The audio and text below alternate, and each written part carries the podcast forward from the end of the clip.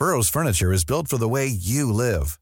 From ensuring easy assembly and disassembly to honoring highly requested new colors for their award-winning seating, they always have their customers in mind. Their modular seating is made out of durable materials to last and grow with you. And with Burrow, you always get fast, free shipping.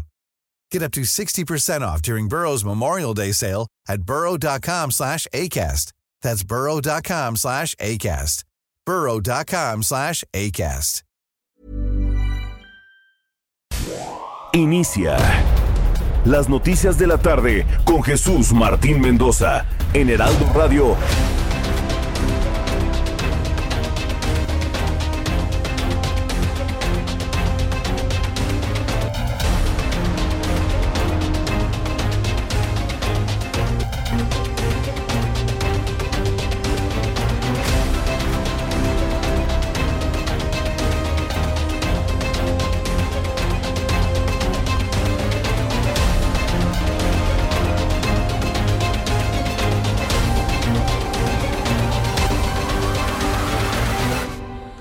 Las 6 de la tarde en punto, hora del centro de la República Mexicana. Bienvenidos, muy buenas tardes. Iniciamos el Heraldo Radio correspondiente a este jueves 23 de septiembre del año 2021. Me da mucho gusto saludarle. Bienvenido con al Heraldo Radio que le voy a ofrecer toda la información importante del día de hoy. Súbale el volumen a su radio. Ya le tengo la información. Soy Jesús Martín Mendoza. Y esto es lo que le tengo en resumen. En primer lugar, las noticias llegan desde Guanajuato porque ya se tiene una idea clara de lo que sucedió con el ataque terrorista, que a la mera no fue ataque terrorista, sino simple y sencillamente un ataque en contra de una sola persona. La Fiscalía de Guanajuato informó sobre la investigación del ataque en Salamanca. El fiscal de Guanajuato, Carlos Amarripa Aguirre, dio a conocer que la detención de un hombre y una mujer como responsables de la explosión de una bomba enviada en un paquete de regalo en el exterior del restaurante Barra 600 1604 en Salamanca. El fiscal de Guanajuato señaló que el homicidio sería por deudas, por deudas evidentemente, y una deuda impresionantemente alta, una deuda millonaria, así la calificó. Los detenidos son eh, acusados por los delitos de homicidio calificado, homicidio calificado en grado de tentativa y serán puestos a disposición de un juez para que se resuelva su situación legal.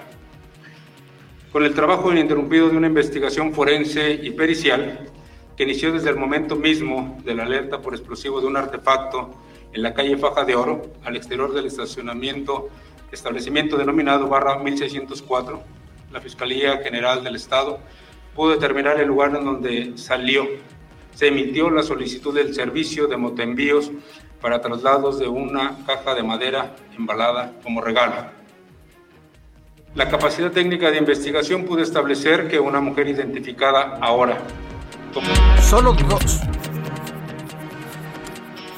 Lo que dijo, esto fue lo que dijo el fiscal del estado de Guanajuato.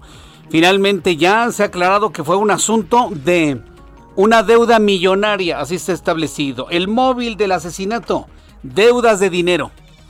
Más adelante le voy a tener todos los detalles aquí en el Heraldo Radio. También le informo que Armando Guadiana, senador de Morena, solicitó. Fíjese nada más este despropósito. Escuche lo que le voy a informar. Súbale el volumen a su radio. Se va usted a sorprender. Armando Guadiana Tijerina. Polémico. Es el del sombrerito. El tipo que no se puede quitar ni el sombrero dentro del, del salón de plenos en la Cámara de Diputados. Ese señor, que el del sombrerito. Armando Guadiana Tijerina, senador por Morena, solicitó que la Unidad de Inteligencia Financiera, la UIF, realice una investigación al dinero que se le da a la Universidad Nacional Autónoma de México y también a otras universidades públicas para evitar el desvío de recursos y asegurar que se utilice el dinero para la educación y la investigación. Dice que porque se despilfarra en turismo científico. Así lo dijo el senador del Movimiento de Regeneración Nacional. Es importante que lo escuchemos. Vamos a escuchar lo que dijo el senador por Morena. Apréndase su nombre porque si se lo encuentra, huyale. Se llama Armando Guadiana. Esto fue lo que dijo. La Auditoría Superior de la Federación la Auditoría Superior de los Estados y la UIF, la Unidad de Inteligencia Financiera, investiguen los fondos, tanto federales como de los estados, que van a dar a las universidades autónomas de todos los estados, incluyendo la máxima casa de estudios, la UNAM. ¿Cómo lo ve el, leguleyo este barbero y este... ¿cómo, cómo, llamarlo, no? Este... Sí, ahí le anda bailando al presidente. ¿Se ha visto esos dibujos animados donde hay un perrote así grandote que le baila un perrito? Ah, pues así se vio Guadiana Tijerina. El perrito que le anda bailando al perrote, ¿no? Mira, mira, mira cómo te voy a recuperar dinero, este presidente López Obrador. Hazme presidente. Senador ridículo. Todo Morena se ha deslindado de este atropello. ¿Sabe por qué lo hace Guadiana? El punto no es si la investigación fructifica o no fructifica, eso es lo de menos. ¿Sabe por qué lo hace Guadiana? Porque el rector de la UNAM, Enrique Graue Vigers, tuvo la osadía de defender a los científicos que quieren tambar María Elena Álvarez Bulla a través de la Fiscalía General de la República. Como el rector tuvo la osadía de defender a los científicos, este pequeño senador, este enano senador, se le ocurre hablar de esto. Se ha deslindado todo Morena, todo Morena se ha deslindado. Nada más para que se dé usted una idea. Entonces, el problema no es si fructifica o no fructifica la idea de este impresentable tipo. Guadiana Tijerina se apellida, senador de la República. El problema no es ese. El problema es el mensaje que envía. Hoy no fructifica, pero ¿qué tal en el futuro? Tú te pones en contra de mí y te aviento a la Inquisición moderna, que es la unidad de inteligencia financiera. Tú te atreves a cuestionarme, tú te atreves a defender a mis enemigos y te aviento a la WIF.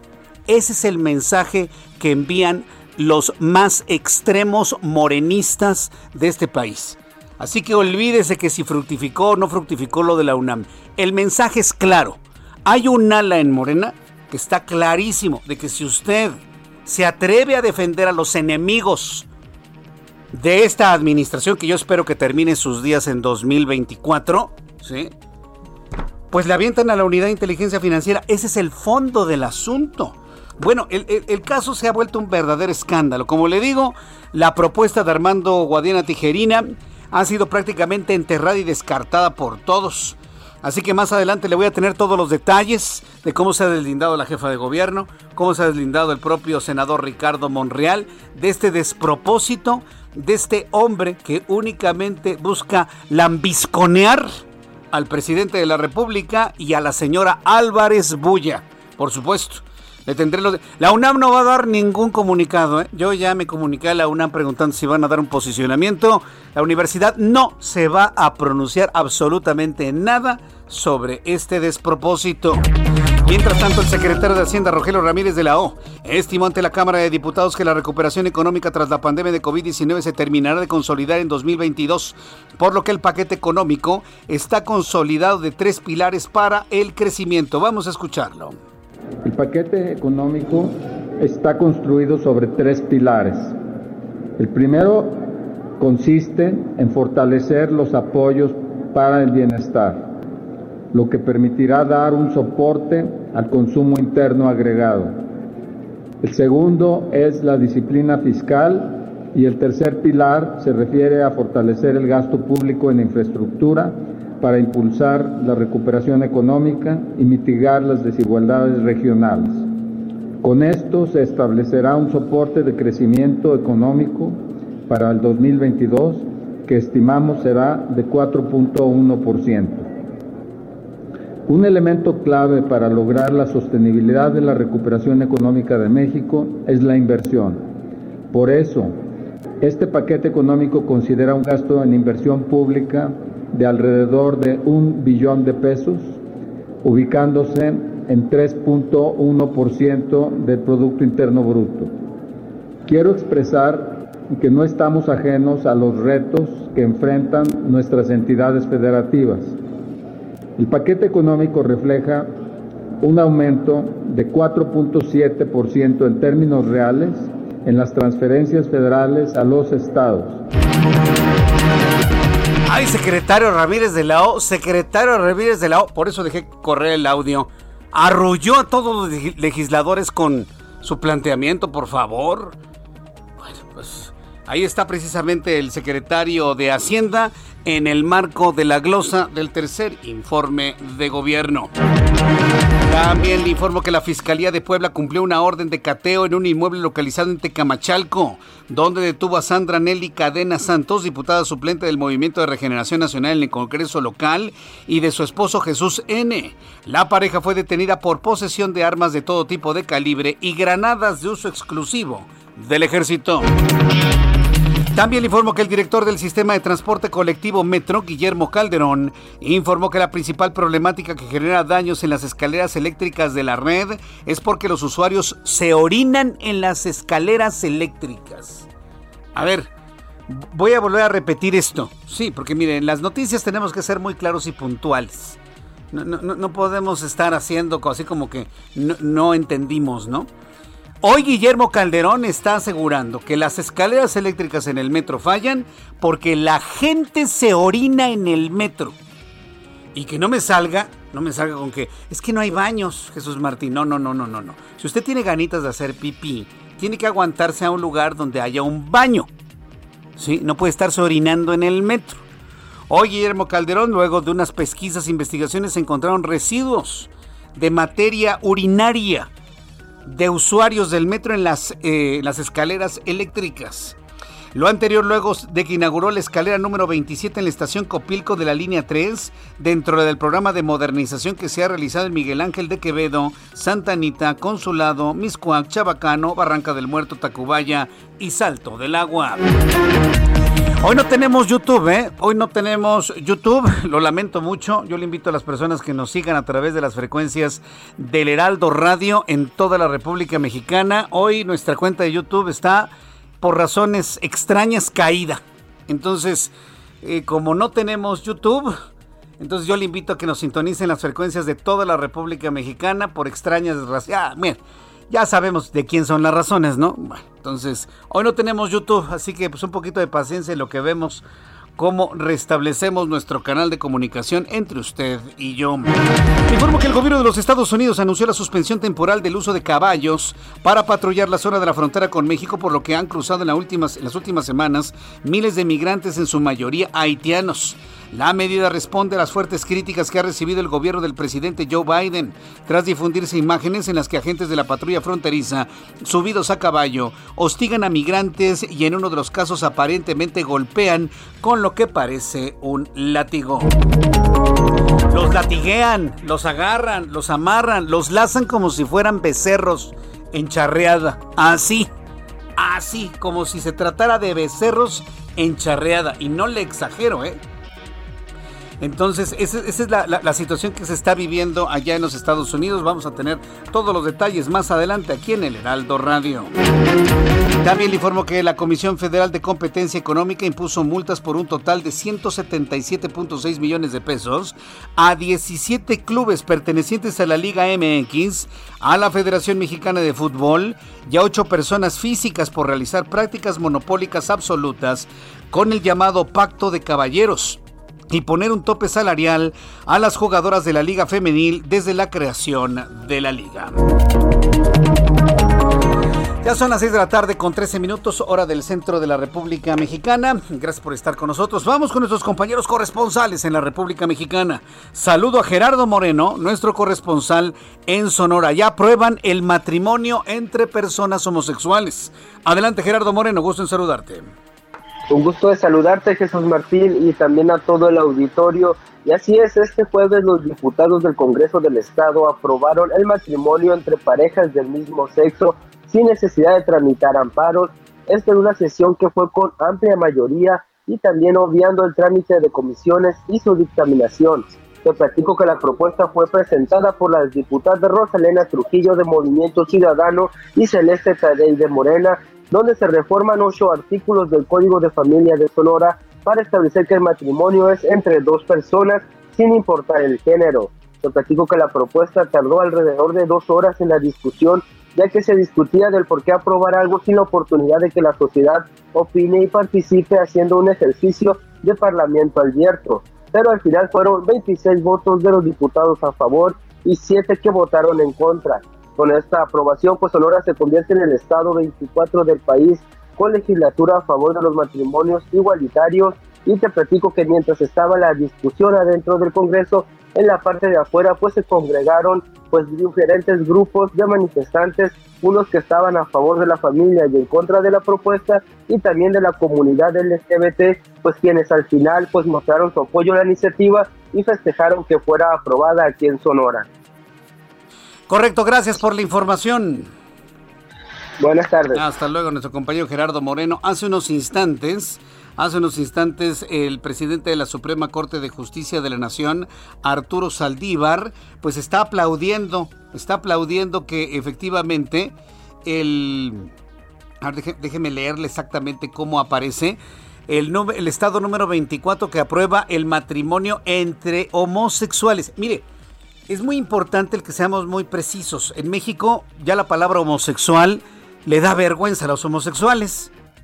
Ahora resulta que es un insulto decir homosexuales. No, no es ningún insulto. Porque le voy a decir una cosa, si hablamos de matrimonio igualitario, espéreme cuando algún hombre de unos 50 años encuentre estas oquedades en sus nuevas leyes para que se casen hombres y hombres, mujeres y mujeres, y diga, pues yo me voy a casar con esta niña de 13 años. Matrimonio igualitario. Si la ley dice el matrimonio es entre dos personas sin importar su condición y su género, ah, pues yo tengo 40 años y la niña tiene 13 años, me puedo casar con ella. ¿Se da cuenta usted del despropósito?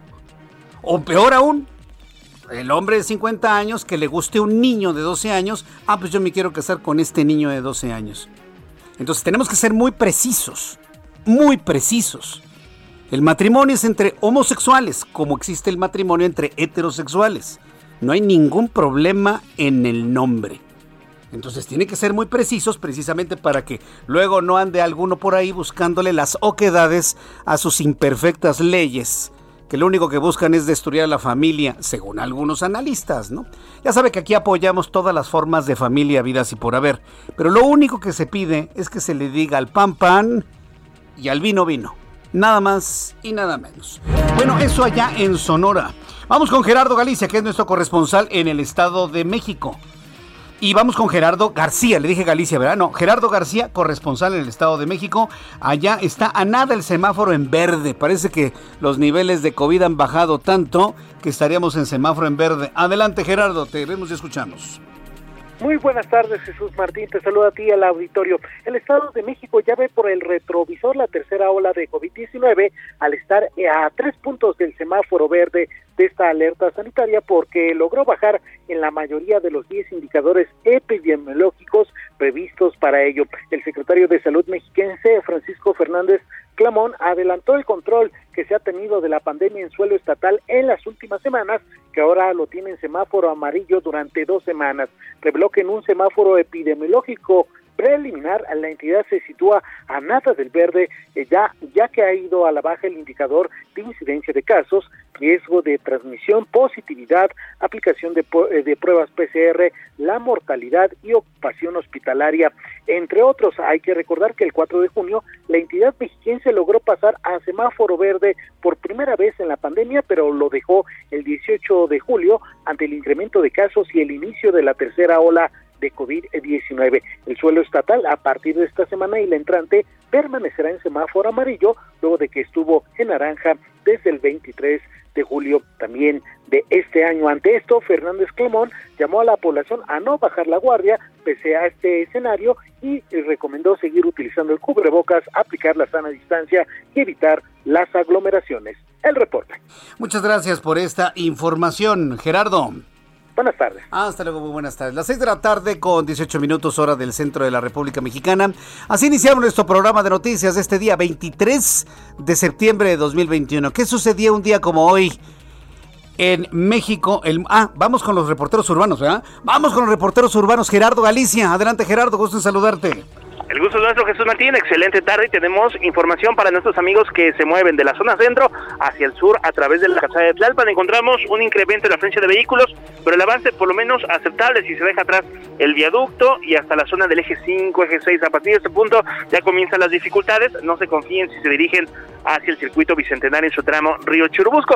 Y el sentido opuesto está avanzando mucho mejor. Si van a trasladarse a la zona centro de la capital, lo pueden hacer sobre Tlalpan. Lo que van a encontrar es un avance verdaderamente rápido rápida, buena opción para poderse incorporar incluso a la calzada San Antonio Abad y llegar a la avenida 20 de noviembre. Y por lo pronto, Jesús Martín, el reporte. Muchas gracias por la información, Gerardo Galicia. Hasta luego. Con más información con nuestros compañeros reporteros urbanos, periodistas especializados en información de ciudad, Javier Ruiz. Adelante, Javier. Gracias, Jesús Martín. Excelente tarde. Tenemos información vial de la zona norte. El eje central en su tramo 100 metros ya con avance un poco complicado, al menos para quien se desplaza del circuito interior y esto en dirección hacia la central de autobuses del norte o bien para continuar hacia periférico. El circuito es donde ya también tenemos problemas, circulación ya complicada una vez que se deja atrás el eje 2 norte y esto para quien desea llegar hacia la glorieta de la raza, bien para continuar hacia la calzada de los misterios. El sentido opuesto también contratado justamente en la incorporación a la avenida Paganini, superando este punto la circulación mejora en dirección hacia la avenida Tierte y finalmente el eje 4 norte con retrasos únicamente provocados por la operación de semáforos una vez que se deja atrás la zona de la avenida Instituto Politécnico Nacional y para quien desea llegar al entronque con la avenida de los insurgentes. De momento, Jesús Martín, es el reporte que tenemos. Muchas gracias por la información, Javier Ruiz. Estamos atentos, buenas tardes. Hasta luego, muy buenas tardes. Así se encuentra el recorrido por los estados de la República Mexicana y también por el Valle de México. Cuando son las 6 de la tarde con 20 minutos, me da mucho gusto saludar a Abraham Arreola con lo que sucedía un día como hoy, 23 de septiembre. Amigos, excelente jueves. Esto es un día como hoy en la historia 23 de septiembre 1519. En México, el conquistador español Hernán Cortés entra en Tlaxcala. Ah, Tlaxcala no existe. Ah, es cierto, sí existe. En 1889, en Japón, se funda una fábrica de naipes que a la fecha revoluciona la industria de los videojuegos y se llama Nintendo. 1913, en México, Belisario Domínguez, senador por el estado de Chiapas, pronuncia un discurso en contra de Victoriano Huerta y ya sabemos que Victoriano Huerta no fue muy amable y que a Belisario no le tocó un fin muy agradable. 1956. En México, el ejército toma de manera violenta el internado del Instituto Politécnico Nacional.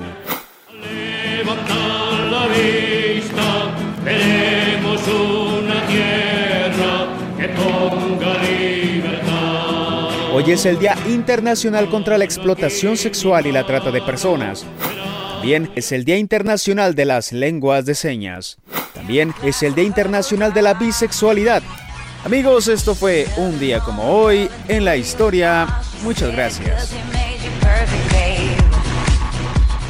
Muchas gracias Abraham Arreola por la información el día de hoy de las efemérides más importantes de este día. Vamos a revisar las condiciones meteorológicas para las próximas horas. El Servicio Meteorológico Nacional, rápidamente le informo antes de que nos llegue el corte comercial, el Servicio Meteorológico Nacional, que depende de la Comisión Nacional del Agua, sigue rastreando cómo va la trayectoria del Frente Frío número uno de la temporada invernal. Lo observamos que ha avanzado de manera significativa hacia el sur de la República Mexicana. Ya bañó precisamente con sus aires fríos el Servicio Meteorológico Nacional, todo lo que es el noroeste de la República Mexicana. Observamos también que la condición de masa de aire fría asociada con canales de baja presión estarían provocando lluvias puntuales intensas en Veracruz y en Oaxaca. Un evento de norte con rachas de 60 a 70 kilómetros en la costa de Veracruz, Istmo y Golfo de Tehuantepec y temperaturas máximas de 40 grados Celsius. Con estos elementos atmosféricos, le doy a conocer pronóstico del tiempo para nuestros amigos que nos escuchan en Acapulco Guerrero. La temperatura mínima en Acapulco para el día de mañana será de 25 grados, la máxima de 32. Usted que me escucha en Guadalajara, Jalisco, 27 grados en este momento, mínima 14, máxima 29. En Monterrey, Nuevo León, temperatura mínima 17, máxima 31, en este momento 29. Y aquí en la capital de la República, el termómetro en este momento 21 grados, está medio nublado, va a llover al ratito, sobre todo ya entrada la noche, mínima 12 y la máxima para mañana 22 grados Celsius.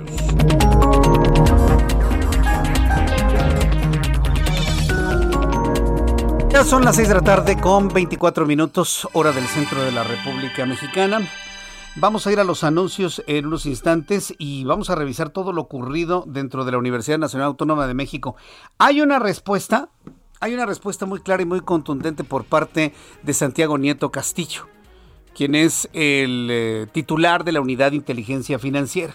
Luego de que este lambiscón de López Obrador, el senador este Guadiana Tijerina, ahí queriendo quedar bien con López Obrador, luego de que el rector Graue defendió a los científicos perseguidos por esta administración y luego de que pidió que la UIF investigara la, a la UNAM, Santiago Nieto ya le respondió, le dice, no, la UIF no está hecha para estar investigando instituciones académicas, solamente aquellos que han cometido delitos con recursos ya sea públicos, privados, en ese supuesto y quienes estén en ese supuesto. Entonces ya le respondió, se derrumbó esa propuesta, pero deja un gravísimo antecedente. A eso están dispuestos algunos legisladores de Morena, demandarlo a usted investigar si osa estar en contra de sus ideas. Voy a los anuncios, regreso enseguida. Escuchas a Jesús Martín Mendoza con las noticias de la tarde por Heraldo Radio, una estación de Heraldo Media Group. Escucha las noticias de la tarde con Jesús Martín Mendoza. Regresamos.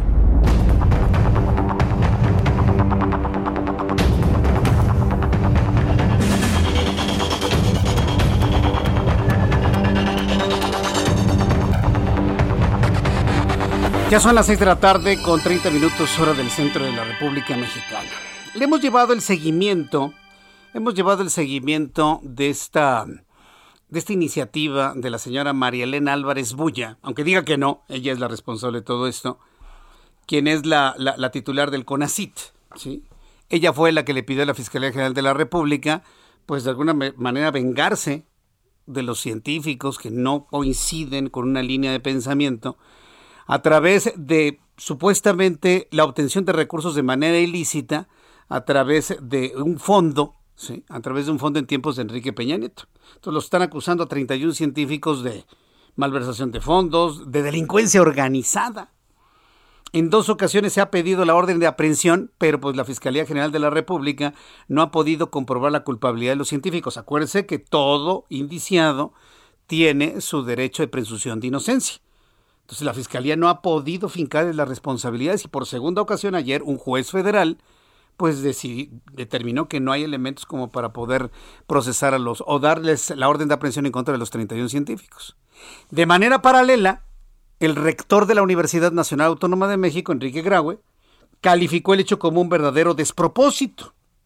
El estar tratando de, de, inculpar a los científicos. Y ayer, bueno, pues la palabra de Enrique Graue, pues dejó en claro mucho, ¿no? Que la comunidad científica está unida que la opinión pública está unida en torno a nuestra, nuestra parte científica, pensante, creadora, investigadora de nuestro país.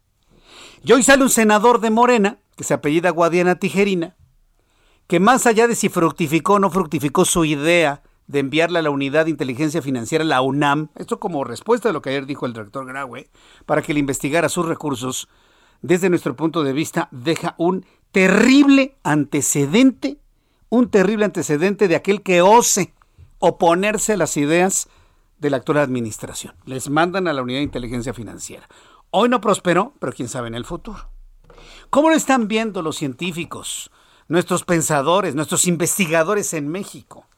Por eso he invitado al doctor Raúl Trejo del Arbre, investigador del Instituto de Investigaciones Sociales de la UNAM, a quien yo le agradezco estos minutos de comunicación con el auditorio del Heraldo Radio. Estimado doctor Trejo del Arbre, qué gusto saludarlo. Bienvenido al Heraldo Radio. Muy buenas tardes. El gusto es mío, ¿qué tal? Muy buenas tardes, a sus órdenes. ¿Qué, impresión tuvo en el momento que escuchó la propuesta del senador Guadiana Tijerina de pues que vaya a la UIF a investigar los recursos económicos tanto de la UNAM como de otras universidades públicas? ¿Cuál fue su primera impresión y reflexión, doctor del Arbre? Bueno, a estas alturas creo que ya estamos curados de espanto, o mejor dicho, hay una enorme cantidad de posibilidades que no nos hubiéramos imaginado que pudiera haber en el repertorio del gobierno federal eh, para expresar su desazón, su disgusto con la educación superior, con la investigación y con el conocimiento, que ya no nos sorprende ese tipo de reacciones.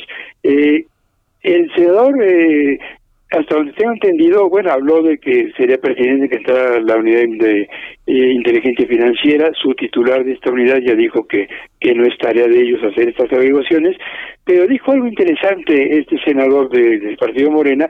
Él dijo que le parecería que tendría que haber auditorías para evaluar los gastos de las universidades. Y yo estoy completamente de acuerdo con él en eso todo el ejercicio del dinero público tiene que ser aquilatado, tiene que ser transparente, tiene que ser evaluado de manera muy escrupulosa. Lo que no sabe, y si no, ojalá que alguien se lo dijera, el señor senador, es que esto ya ocurre desde hace muchos años. Así es. La universidad y todas las universidades públicas están sometidas a un proceso severísimo de evaluación y en el caso de la UNAM, que conozco más de cerca porque trabajo ahí hace pues ya demasiadas décadas, eh, hay una serie de candados para el ejercicio de recursos, sobre todo una serie de revisiones para evaluar, eh, eh, justificar o no y auditar el dinero público que se gasta en la universidad, que yo creo que está satisfecha la demanda del senador. a la universidad le evalúa la Contraloría la evalúa, tiene su propia Contraloría interna, hay una auditoría anual que hacen despachos externos y que es pública. Todas estas evaluaciones son, son transparentes. A mí me gustaría que hubiera más información de algunos gastos de la ONU. Por ejemplo, nuestros informes como investigadores o profesores de tiempo completo no son públicos. Yo siempre he dicho que tendrían que serlo. Si gastamos recursos públicos y nuestro salario se paga con dinero público, nada más natural que lo que hacemos punto por punto, casi día tras día o mes tras mes se ha conocido, pero esto en esto hay eh, diferentes apariciones en mi universidad, pero del gasto del dinero hay absoluta transparencia. El senador y quien quiera que se preocupe por el ejercicio de recursos eh, del Estado y del país en la UNAM pueden estar eh, tranquilos. Ahora, eh, eh, vaya, yo, yo creo que hay, hay, tranquilidad por parte de la comunidad científica y la comunidad de la UNAM de que no va a pasar nada. Todo el mundo se deslindó, la jefa de gobierno, Ricardo Monreal, una gran cantidad de integrantes del Movimiento de Regeneración Nacional. Pero a mí la parte que me preocupa es el mensaje que envía, independientemente de que haya fructificado o no el mensaje que se envía posterior a la al posicionamiento del rector de la UNAM y luego que venga este senador a pues amenazar amenazar a la institución de esta manera. Esa es la parte que nos preocupa. ¿Usted cómo lo ve, doctor Trejo? Es preocupante, es un mensaje de desconfianza, pero me temo que no es solamente ocurrencia del senador eh, Armando Guadiana la desconfianza respecto de la investigación en educación superiores y del trabajo eh, científico y de la generación de conocimiento, me temo que viene del presidente de la República. Desde Palacio Nacional se ha arengado en contra de, científicos y de su trabajo. En Palacio Nacional se han tomado decisiones como las que aplica el CONACYT para reducir las becas de los estudiantes que tenemos estudiando posgrados en el extranjero, para reducir o cancelar el pago de becarios actuales de CONACYT, para cancelar los fondos de investigación científica en el, la reducción el año pasado del presupuesto federal, tenemos un discurso y una práctica profundamente enemistados con la generación de conocimiento.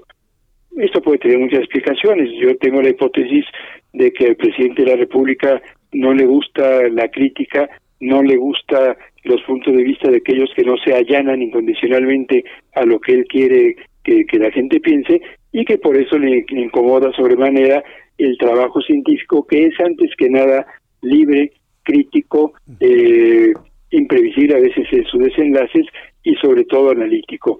Creo que en el fondo eh, tenemos esa explicación, el enfrentamiento que hoy está haciendo crisis en expresiones como la de Senado Guadiana, pero que sobre todo, y esto es lo más grave, ha conducido a que nada menos que la directora del CONACYT, una colega universitaria que tendría que salvaguardar eh, el derecho de los científicos a hacer su trabajo, se solicite a la Fiscalía General de la República que haya órdenes de aprehensión en contra de 30 investigadores o exfuncionarios del propio CONACYT. Yo, con mucha sorpresa, y muchos con mucha sorpresa, hemos visto cómo hay personas, algunos mexicanos, inclusive pensadores científicos como la doctora Álvarez Bulla, que han sucumbido a una especie de hipnotismo por parte del presidente de la República, López Obrador, y prácticamente se hincan ante él yo no sé, ella inició toda esta persecución contra los 31 científicos que hoy son noticia prácticamente en todos lados y dice que no sabe de qué le hablamos cuando los reporteros le preguntamos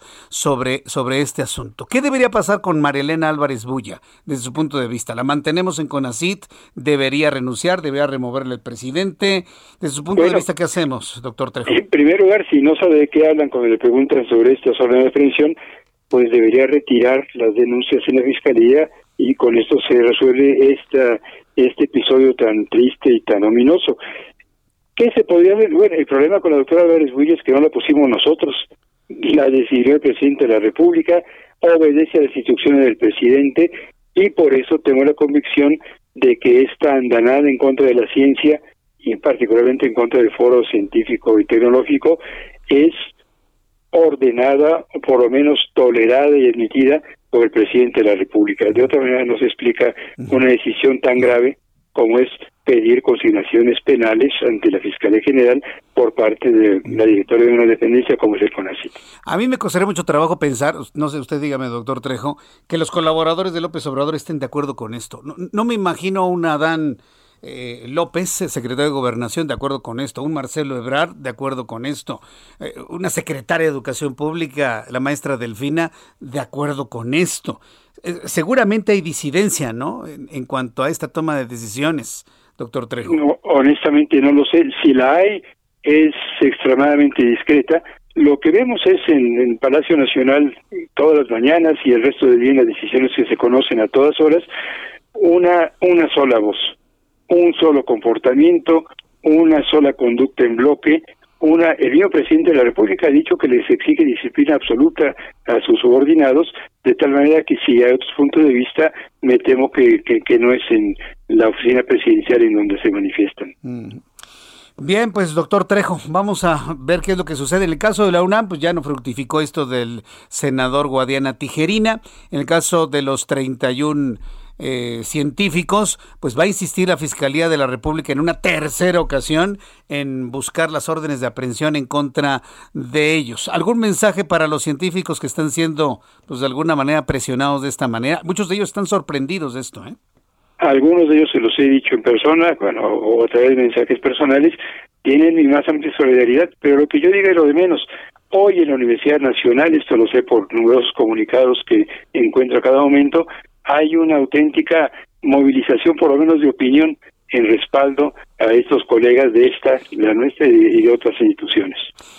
Bien, pues doctor Trejo del Arbre, ha sido un verdadero lujo tenerlo en nuestro programa de noticias aquí en el Heraldo Radio. Le agradezco mucho su tiempo, sus comentarios, sus opiniones en este espacio informativo. Gracias, doctor Raúl Trejo del Arbre. Muchas gracias, buenas tardes. Hasta luego, que le vaya muy bien. Pues hemos platicado con el investigador del Instituto de Investigaciones Sociales de la UNAM. Están que no dan crédito, créamelo. Mire, no le exagero. Estamos como en tiempos oscurantistas. Lo ha dicho el doctor Trejo. este señor Guadiana, pobrecito, no se manda solo. Es una decisión del presidente. De López Obrador, de un hombre que no está dispuesto a escuchar y a tolerar opiniones distintas a la de él? ¿Y quiénes son los que están generando las opiniones distintas que nos mueven al pensamiento? Los científicos, los investigadores, los sociólogos, toda la parte pensante del país acumulada, aglutinada en las universidades públicas y privadas, en este caso la UNAM, como universidad pública, y otras universidades públicas y el CONACIT, no está dispuesto a que pensemos de manera libre. Es, sorprendente verdaderamente, pero bueno, ahí, está. Por lo pronto, ¿cómo están las cosas en este momento? No fructificó lo de Guadena Tijerina, que en realidad es una petición, ya nos lo dijo el doctor Trejo, de López Obrador. Y vamos a ver finalmente qué es lo que va a hacer la Fiscalía General de la República, que va a volver a insistir con los jueces en que se liberen órdenes de aprehensión en contra de 31 científicos mexicanos. Increíble. Oscurantismo postrevolucionario no tengo duda en calificarlo de esa manera. Cuando son las 6 de la tarde con 43 minutos hora del centro de la República Mexicana, quiero decir a nuestros amigos del público en todo el país que hoy no estamos en YouTube por una razón extraña. Tengo que revisar eh, cómo, cómo está mi cuenta de YouTube. Alguien me la canceló, alguien le hizo algo, no lo sé. Pero estamos precisamente en Facebook. Estoy transmitiendo a través de Facebook. Las personas que quieran ir a Facebook, nos encontramos en las noticias con Jesús Martín Mendoza en Facebook. Por supuesto, también en las opciones digitales del Heraldo de México.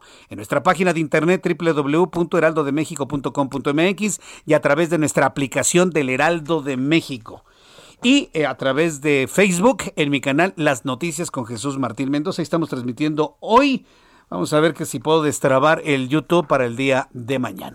Bien, cuando son las 6 de la tarde con 44 minutos hora del centro de la República Mexicana, vamos con mi compañera Gabriela Montejano hasta Guanajuato, porque ya hay un avance importantísimo en cuanto a la investigación de la explosión de una bomba frente a un restaurante que se llama Barra 1604, matando pues al dueño y a otras y a otra persona, a otra persona más. Han detenido a los responsables intelectuales y materiales de esos hechos. Adelante, Gabriela, te escuchamos. Hola, ¿qué tal? Muy buenas tardes. Pues sí, fue una pareja que presuntamente tenía diferencias por negocios millonarios con el propietario del restaurante bar barra 1604, la que envió el regalo bomba a Salamanca. Georgina y Eduardo salieron del municipio de Cortázar en taxi para entregar el paquete a los mensajeros que lo entregaron en el restaurante. El fiscal general de Guanajuato, Carlos Amarripa Aguirre, informó este jueves en una rueda de prensa que los dos detenidos están acusados por el homicidio calificado en agravio de dos personas y no por el terrorismo. Detalló que el artefacto colocado en una caja de madera envuelta para regalo fue activado vía remota. La pareja formada por Georgina y Eduardo conocían a la víctima fallecida de nombre Mauricio y entre ellos había una negociación comercial millonaria que no funcionó. El fiscal detalló la construcción, la reconstrucción de los hechos que derivaron en la detonación de la bomba. La pareja detenida eh, se ubicó desde que estacionaron su camioneta en las calles de Cortázar para trasladarse hasta el municipio vecino de Salamanca. Te comento que eh, el fiscal lo que dijo fue que los acusados de planear, elaborar y trasladar el paquete explosivo regresaron a la ciudad de Cortázar en otro taxi y bueno, de acuerdo a lo informado, estos sujetos no tenían antecedentes delictivos y no atribuyó el ataque a grupos del crimen organizado ya que fue por una sociedad fallida entre particulares. Eso fue básicamente lo que se informó este día respecto al caso de el regalo bomba en Salamanca. Ese es mi reporte. Me sorprende la velocidad en la solución del caso. ¿Cómo es que dieron con esta pareja? ¿Cómo es que dieron con los autores materiales, Gabriela? La velocidad de la resolución del caso es verdaderamente sorprendente, ¿no crees? Sí, llamó la atención la forma en que resolvieron el asunto. De hecho, horas antes, el gobernador Diego Sinue celebraba que en 72 horas eh, aclararon el caso. Sin embargo, bueno, pues lo que piden los guanajuatenses no es que aclaren casos, sino que no sucedan hechos de esta naturaleza. Lo que decía el fiscal es que ellos rastrearon al, el mensaje que, que les mandaron a los motomandados para averiguar de dónde había venido y de ahí rastrearon que venían del municipio de Cortázar y con cámaras, dijo el fiscal que fueron 600 horas de cámaras, las que de videos, lo que revisaron para poder seguir toda la ruta que realizaron estas personas. Vaya, pues una investigación muy intensa la que se realizó. Muchas gracias, Gabriela Montejano, por esta información.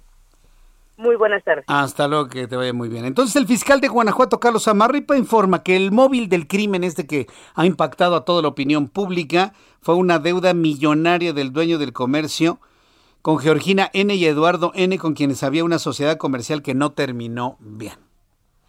Cuando usted busque socios, busque socios que verdaderamente le respondan, pero la forma de solucionar los conflictos a través de la ley, no a través de las bombas, ¿eh? para que quede completamente claro, sí, porque imagínense, ante lo que estamos y lo que se ha descubierto en las primeras investigaciones allá en Guanajuato. Seis de la tarde con 47 minutos, hora del centro de la República Mexicana. Esto en Guanajuato. Ya platicamos también lo que sucede con los científicos mexicanos. Alguien me preguntaba, Jesús Martín, ¿por qué persiguen a los científicos? Ah, es que los científicos que pertenecen al CONACIT estaban ellos en diversos fondos. A los científicos investigadores se les apoya con dinero. Entonces, de ese fondo se les repartió en tiempos de Enrique Peña Nieto en total 244 millones de pesos. ¿Para qué? Pues como un salario, porque finalmente un investigador necesita ganar de algo. Entonces, como si usted le pagara a los científicos para que hagan investigación en favor de México. Entonces, se les paga su sueldo, se les pagan sus investigaciones a través de un fondo. 244 millones de pesos.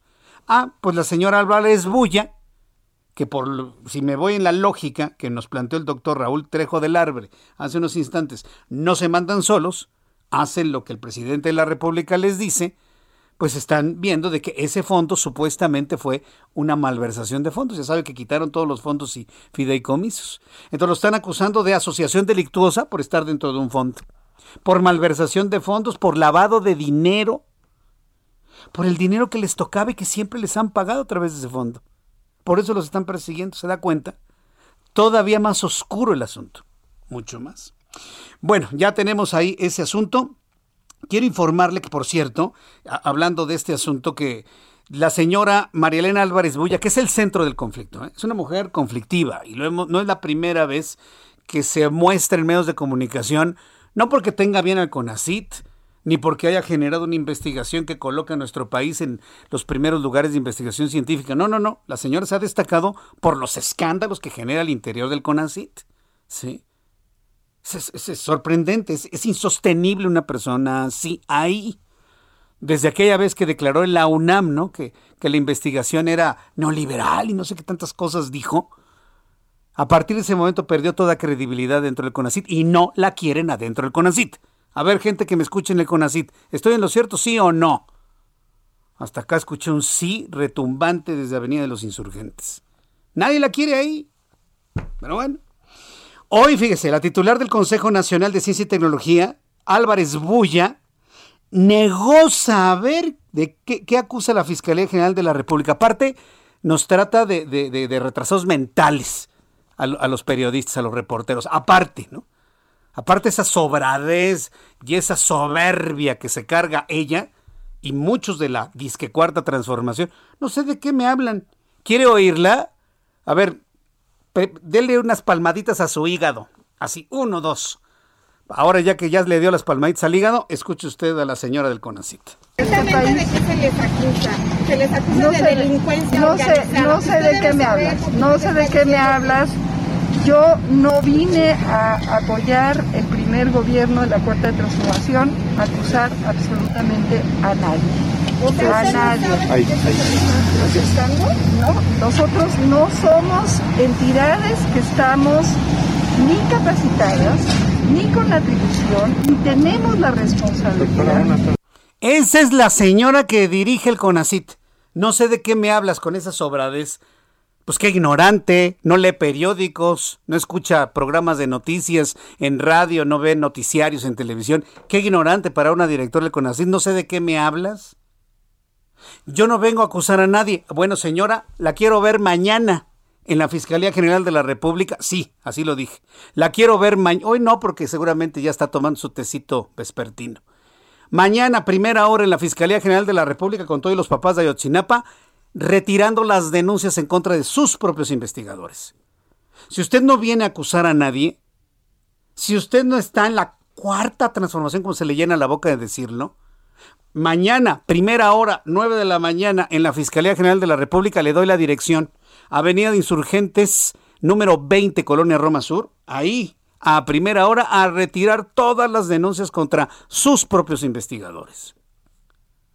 ¿Usted cree que lo va a hacer? Pues claro que no, pues ella es la generadora de todo este escándalo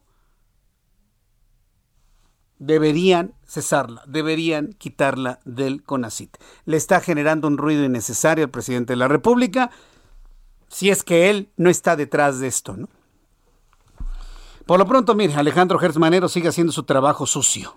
Buscar, buscar, buscar, buscarle, buscarle, buscarle, para poder fincar responsabilidades a nuestros científicos e investigadores. Verdaderamente sorprendente. Hoy la jefa de gobierno de la Ciudad de México, Claudia Sheinbaum, calificó como un exceso acusar a 31 científicos quienes son perseguidos por la Fiscalía General de la República. Además, aseguró que el actual gobierno, eh, el CONACYT recibe más apoyos que antes. Esta es la voz de la jefa de gobierno. No sé qué, qué uso del recurso hubo, no tengo el conocimiento.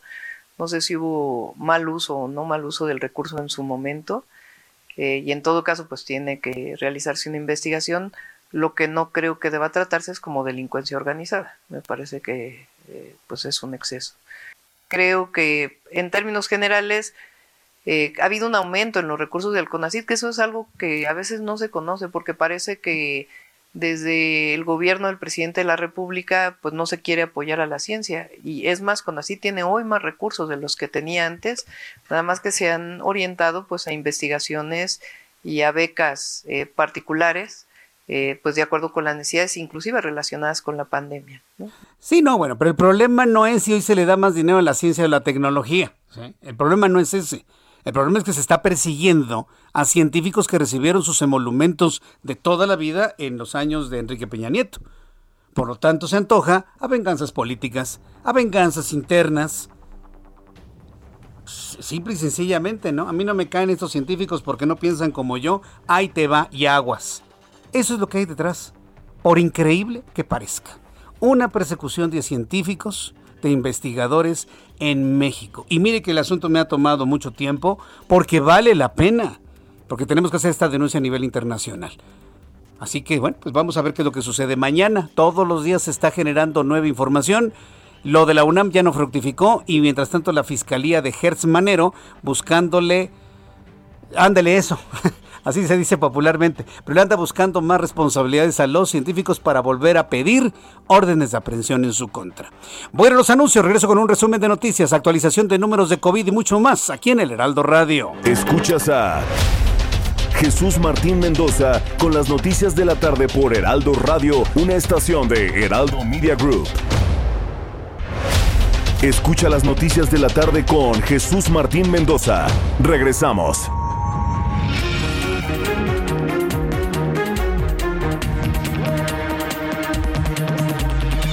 Son las 7 en punto, las 19 horas en punto hora del centro de la República Mexicana. Le presento un resumen con las noticias más importantes en el Heraldo Radio. Quiero informarle que nada más por el día de hoy estamos en nuestra plataforma de Facebook.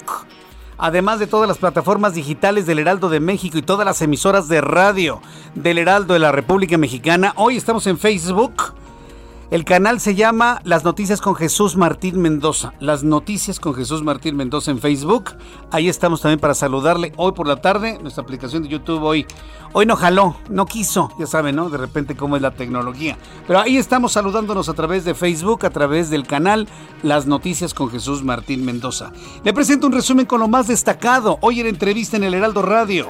Tuvimos una conversación con el doctor Raúl Trejo del Arbre señaló que las declaraciones del senador Guadiana Tijerina no son ocurrencias del legislador, sino provienen del propio presidente de la República, porque con anterioridad se pronunció en contra de la comunidad científica porque no le gusta el pensamiento crítico, analítico, no le gusta el pensamiento reflexivo al presidente López Obrador, dijo Raúl Trejo del Arbre.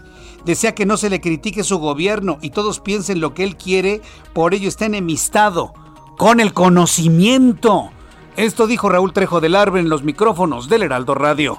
Tenemos un discurso y una práctica profundamente enemistados con la generación de conocimiento. Esto puede tener muchas explicaciones. Yo tengo la hipótesis de que al presidente de la República no le gusta la crítica, no le gusta los puntos de vista de aquellos que no se allanan incondicionalmente a lo que él quiere que la gente piense y que por eso le incomoda sobremanera el trabajo científico que es antes que nada libre, crítico, eh, imprevisible a veces en sus desenlaces y sobre todo analítico. Tronantes las declaraciones del doctor Trejo del Arbe en el Heraldo Radio. También informo que la Secretaría de Salud informó este jueves que México suma 3.608.976 casos y 274.139 muertes por COVID-19 en las últimas 24 horas. El país ha registrado 11.808 contagios y 748 defunciones por coronavirus de SARS-CoV-2. De acuerdo con las autoridades de los Estados Unidos, el campamento de migrantes que se instaló la semana pasada bajo el puente internacional que une a Del Río, Texas con Acuña, Coahuila, donde llegó a haber más de 15 mil personas, ahora se redujo y ya solo quedan 4 mil centroamericanos que tienen el sueño de pasar a los Estados Unidos. El titular de la Unidad de Inteligencia Financiera, Santiago Nieto Castillo, señaló que esa institución no fue creada, a ver, escúchalo, Guadiana Tijerina, senador de la República y al mismo tiempo pues, el presidente, porque pues según Trejo del Arbre, Guadiana Tijerina fue mandado por el presidente, o bueno, le tomó la palabra, ¿no? Bueno, hoy Santiago Nieto Castillo, el titular de la Unidad de Inteligencia Financiera, dice que su institución no fue creada para investigar instituciones académicas o a sus integrantes, sino para prevenir y combatir el lavado de dinero y delitos relacionados. Este mensaje lo escribió a través de su cuenta de Twitter luego de que un senador de Morena, porque ya lo dejaron solito, propuso investigar a fondo los recursos de la Universidad Nacional Autónoma de México. Mientras tanto, la Universidad Point Park en Pensilvania, Estados Unidos, emitió un comunicado que informó a sus alumnos que deben utilizar el lenguaje inclusivo para quienes así lo deseen con total respeto. Si los estudiantes hacen caso omiso de la nueva política escolar, se va a sancionar, aunque por el momento la institución no especificó cuál podría ser la sanción. Fíjese, rarísimo, ¿no? Lo que establece la unidad, la Universidad Point Park. Usen lenguaje inclusivo. Si quienes así lo deseen, ah, pero quien no lo haga, lo vamos a sancionar. Bueno, entonces, ¿es optativo o es obligatorio? Que se pongan de acuerdo. Ni siquiera lo saben ni siquiera lo saben. En el inglés es mucho más complejo porque cuando usted utiliza un artículo, a ver, explíqueme si habla de él o ella, o de ellos o de ellas. En inglés es mucho más complicado, vaya que se está en un problema allá en los Estados Unidos. Mientras tanto, Carles Puigdemont, líder, líder catalán y expresidente de la Generalitat, fue detenido este jueves por elementos de la policía española en la ciudad de Cerdeña. Medios españoles indican que la orden para detener a Puigdemont fue emitida por el Tribunal Supremo de España desde la intentona fallida de Puigdemont por lograr la independencia de Cataluña en octubre de 2017. El personaje se había exiliado para no enfrentar a la justicia. Fue detenido Carles Puigdemont, líder catalán, fue detenido en Cerdeña. El zoológico de Washington y de Atlanta reportaron seis leones africanos, un tigre de Sumatra y 18 gorilas que enfermaron por COVID-19. Los felinos presentaron tos aguda, falta de apetito, por lo que alertó a los cuidadores quienes hicieron una prueba de coronavirus y resultó positiva en animales. Es la primera vez que se conocen animales de cautiverio que se encuentren animales enfermos. En el caso de los primates, primates están bajo estricta observación porque al compartir el 98% del ácido desoxirribonucleico con los seres humanos, podrían los, los primates enfermar de manera grave, extremadamente grave. Entonces, animales en estos zoológicos enfermos de COVID-19. Estas son las noticias en resumen. Le invito para que siga con nosotros. Le saluda Jesús Martín Mendoza.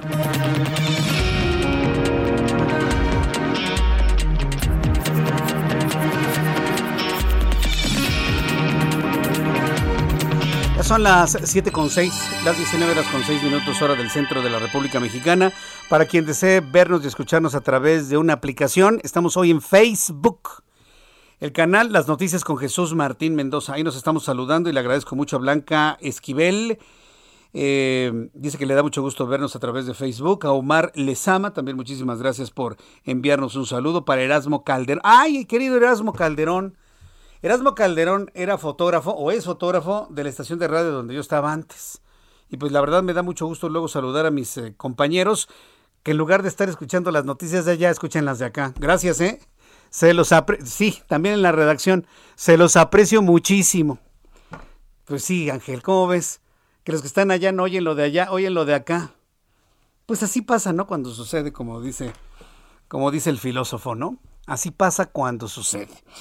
Bien, vamos a continuar con la información con esos compañeros reporteros urbanos, periodistas especializados en información de ciudad. Vamos con mi compañero Gerardo Galicia. Adelante, Gerardo, gusto en saludarte. Muy buenas tardes. El gusto es nuestro, Jesús Martín. Excelente tarde y estamos recorriendo calles del centro histórico. Hemos encontrado un buen desplazamiento sobre la calle 5 de febrero. Si nuestros amigos se dirigen hacia la zona sur de la capital, tenemos carga abundante. Poco a poco se está incrementando. De momento, de lo más complicado, su cruce con Izazaga, pero ya superándolo, el desplazamiento es bastante rápido y es una muy buena opción incluso para llegar hasta el eje 2 sur. Y si van a utilizar calles como Isabela Católica y Avenida 20 de Noviembre están completamente libres. Solo hay que tener precaución por el cruce constante de muchísimas personas que ya caminan en el centro histórico de la Ciudad de México. Y por lo pronto, el reporte. Muchas gracias por esta información, eh, Gerardo Galician. Hasta luego. Javier Ruiz, gusto en saludarte. ¿Cómo te va? Muy bien, Jesús Martínez, gusto es mío. Y justamente nos encontramos recorriendo la zona sur de la Ciudad de México, en específico la Avenida de los Insurgentes, donde ya vamos a encontrar avance complicado, al menos para quien se desplaza del eje 5 sur y para quien desea llegar hacia la avenida Extremadura.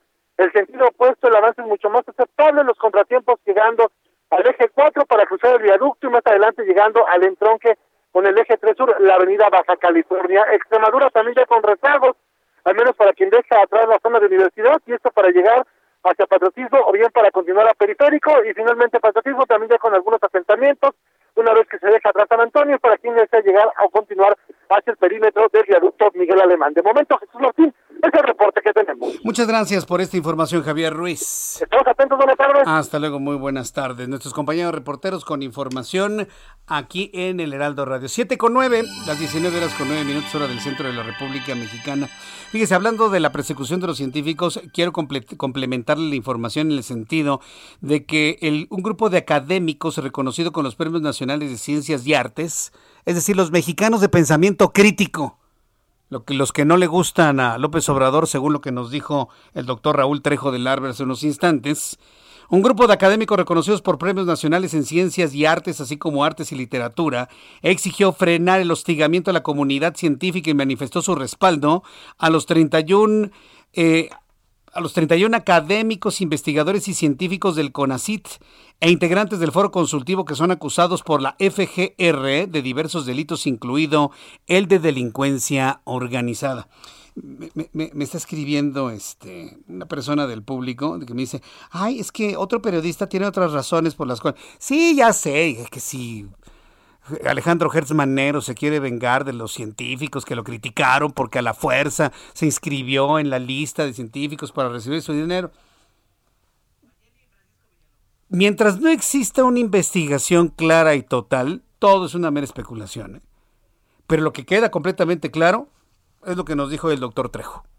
Así, el doctor Trejo lo dijo aquí claramente. Al presidente no le gusta el pensamiento crítico, a él no le gusta que lo contradigan y eso es lo que están mandando mensajes, aunque no fructifiquen, enviando mensajes. Lo que hizo hoy el, senador Guadiana no tiene nombre, olvídese si fructifica o no.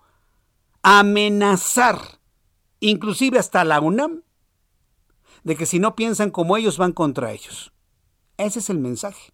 Y el mensaje está entregado y el mensaje está entendido. ¿Cómo vamos a actuar en consecuencia ante ese tipo de amenazas? Porque es una amenaza, ¿eh?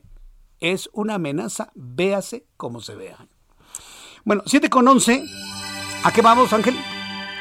Vamos con nuestra compañera Mayeri Mariscal, nuestra corresponsal en Guadalajara, Jalisco. Acusan a crimen organizado de aumento en secuestros donde mutilan a víctimas pues yo había escuchado de que ya todo estaba en calma en el país y ahora resulta que hay mucho crimen. Adelante, Mayeli Mariscal, te vemos y escuchamos. Hola, ¿qué tal? Muy buenas tardes. Buenas tardes también a todo el auditorio. Pues el fiscal del Estado, Gerardo Octavio Solís Gómez, el día de hoy eh, habló sobre esta incidencia en cuanto a privación de la libertad de personas que se han tenido, es decir, secuestros y especialmente los casos en donde están mutilando también a las víctimas, se han dado casos en donde cortan algunos dedos y exigen pues obviamente un rescate. Dijo el fiscal que se trata de eh, grupos del crimen organizado y que estos hechos están vinculados directamente con la venta de drogas y eh, bueno, se tienen ya también abiertas algunas líneas de investigación, algunas carpetas eh, de manera coordinada con eh, pues instancias federales justamente para tratar de dar con eh, pues los miembros de estas bandas del crimen organizado. Por lo pronto también el día de hoy se informa que se han desmantelado ya cuatro bandas que roban vehículos de alta gama y que como parte de este robo pues también privan de la libertad a los dueños de estos vehículos Así es que, pues bueno, esto es parte de lo que se informó el día de hoy aquí en Jalisco. Correcto, Mayeli Mariscal. Pues vamos a estar muy atentos de todo lo que, lo que suceda. Muchas gracias. Excelente tarde. Hasta luego, que te vea muy bien. Bueno, pues ahí está. ¿Baja o sube el crimen? Unos dicen que baja, ayer hablé con gente del INEGI y dice que sube, hoy en Jalisco me dicen que sube. Bueno, ¿cuál es la verdad de las cosas? Vamos a entrar en comunicación con Juan Musi, nuestro analista. Ah, con Francisco Villalobos, sí, es que no lo tengo aquí. Francisco Villalobos desde Houston, me da mucho gusto saludarte Francisco. Oye, qué escenas hemos estado viendo sobre la migra en sus caballos, tratando de disuadir a los migrantes haitianos y de otras nacionalidades. Bienvenido, Francisco. ¿Qué tal, Jesús Martín? ¿Cómo estás? Ánimo, ánimo, Jesús Martín, que nomás te quedan tres años de sexenio, así que ánimo, te mando un fuerte abrazo. Bueno, ya dijo Alejandro Encinas que en el caso de México no va a haber policía montada espantando a migrantes en la frontera sur con México. Oye, pero ¿qué pasa allá en Estados Unidos, Francisco? No, las imágenes, las imágenes fueron pésimas, o sea, este, principalmente vamos a poner el contexto de que se trataba de un oficial blanco en un caballo agarrando a latigazos a un inmigrante negro en un estado que fue el último estado, oílo bien, el último estado que liberó a los esclavos en la guerra de este la guerra tras la guerra civil. Este Lincoln los libera en 1863, pues los últimos esclavos fueron liberados en Galveston en 1865. Entonces, o sea, el contexto racial, el este la crueldad, cuando estás viendo que estas personas este, azotadas por parte de este oficial de inmigración en su caballo, que bueno, se entiende que se sentían este, eh, sobrepuestos en la cuestión de que eran 12 mil eh, inmigrantes contra, ¿qué te gustan? 25 oficiales este, en caballo, uh, este, de todos modos la imagen, la, óptica es, pésima. Y luego también con este inmigrante traía en sus manos huevos y también traía este leche para su este para su esposa este, medicina también hay reportes que traía también estos inmigrantes para sus para sus familiares que estaban sufriendo de este de cómo se llama en las en las, en las, circunstancias que estaban viviendo.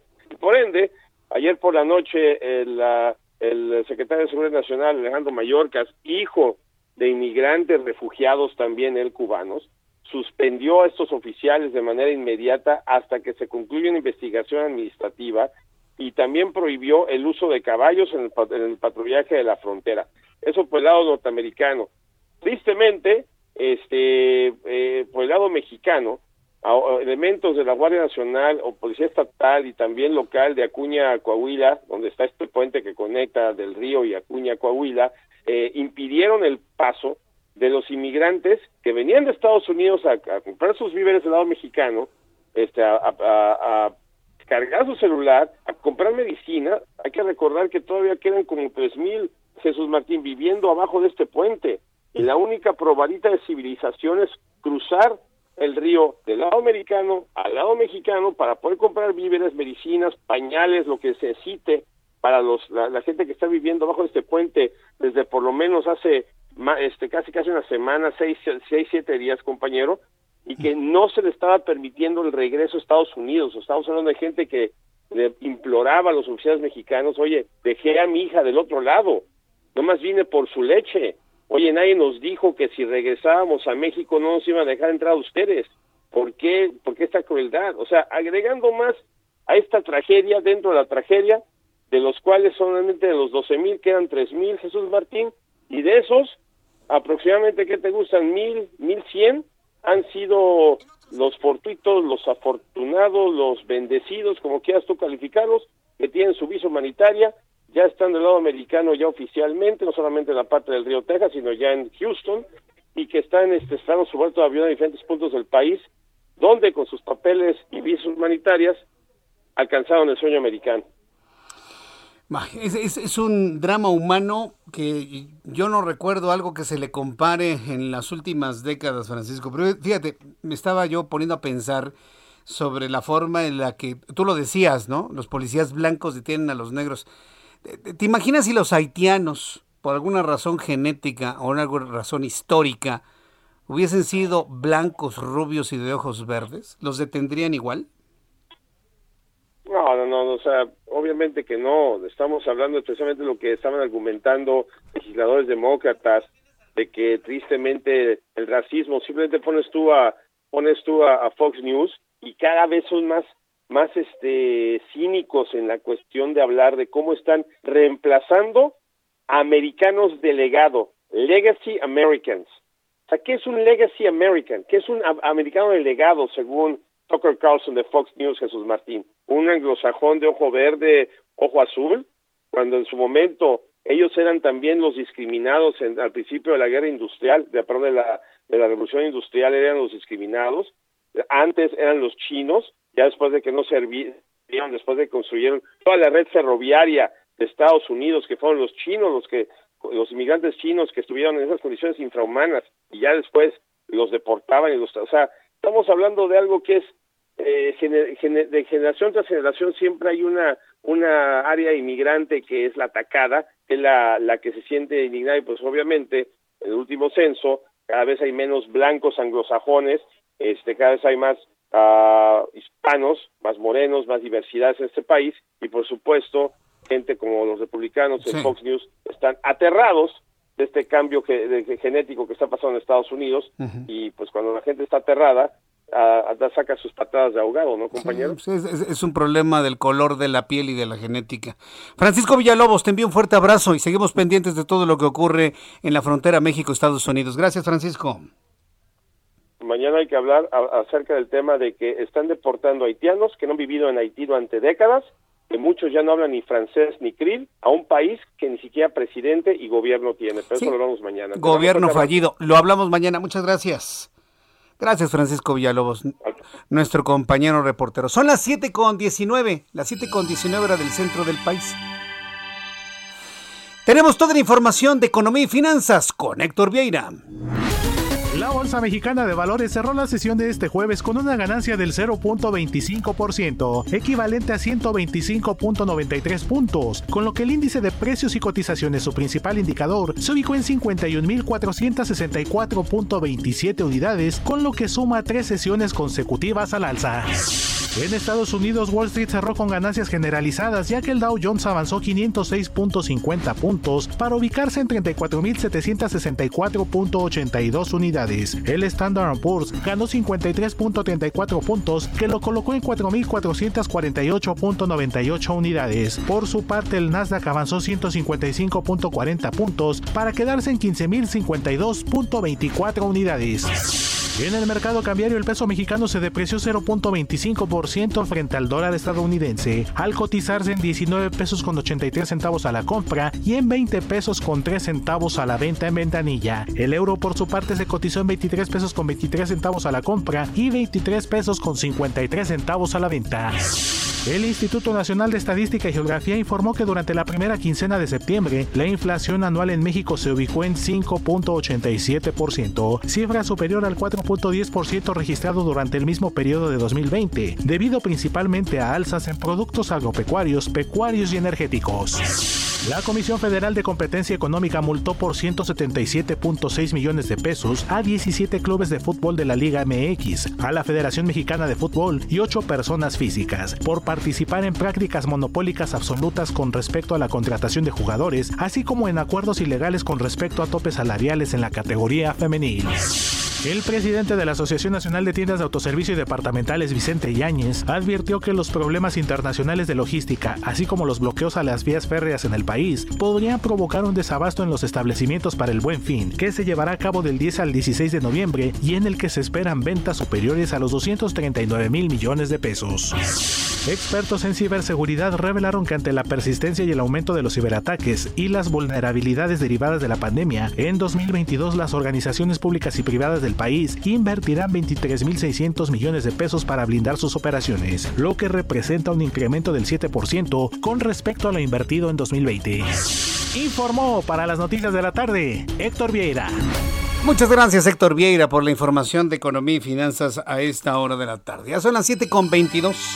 Las 7.22 horas del centro de la República Mexicana. Gracias por sus comentarios por sus opiniones a través de nuestra cuenta de Twitter, arroba Jesús Martín MX.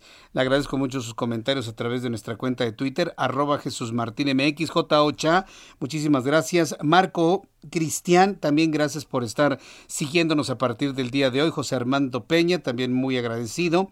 Pilar Borboya, gracias Pili Borboya, está haciendo publicidad de que nuestra transmisión hoy Solamente hoy estará en Facebook. Ya veremos mañana qué es lo que sucede. Roger dice, primero que nada, no les puede negar el servicio siempre y cuando ellos paguen la tarifa o lo acordado, pero sí deberían prohibirles el servicio si no tienen para pagar, menos que el dueño quiera darles el servicio gratis. Se refiere, fíjese, al, al transporte público. Hoy el presidente de la República en la mañanera aseguró que le pide a las empresas de transporte que no transporten a centroamericanos desde el sur hasta el norte del país.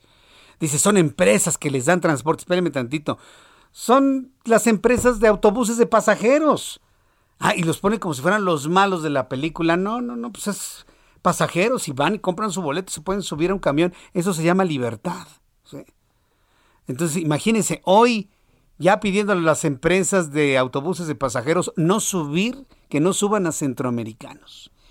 Fíjense nada más. Eh, ante esas estamos, ¿no? El humanismo sale a flor de piel. Bueno, antes de ir a los anuncios, les doy a conocer los números de COVID-19 que ha dado a conocer la Secretaría de Salud en las últimas horas. Según la Secretaría de Salud, en las últimas horas, 11.808 personas han sido transmitidas con el COVID-19, claro, de las que se han declarado para dar un total de 3.608.976 mexicanos. En las últimas horas, 748 han fallecido, para un total de 274.139 mexicanos fallecidos por COVID-19. Índice de letalidad 7.59%. Al regreso de los anuncios, aquí en el Heraldo Radio voy a tener la oportunidad de platicar con Juan Musiamione, nuestro analista financiero aquí en el Heraldo Radio. Nos va a hablar sobre los datos de inflación en nuestro país. Y voy a conversar con Maribel Aguilera Chaires, diputada federal por el estado de Durango, porque ya tienen un proyecto de agua saludable para la laguna. Regreso con estos temas, también información deportiva después de los mensajes y le invito para que me escriba a través de Twitter, arroba Jesús Martín MX y hoy nos vemos y escuchamos a través de Facebook en el canal Las Noticias con Jesús Martín Mendoza en Facebook.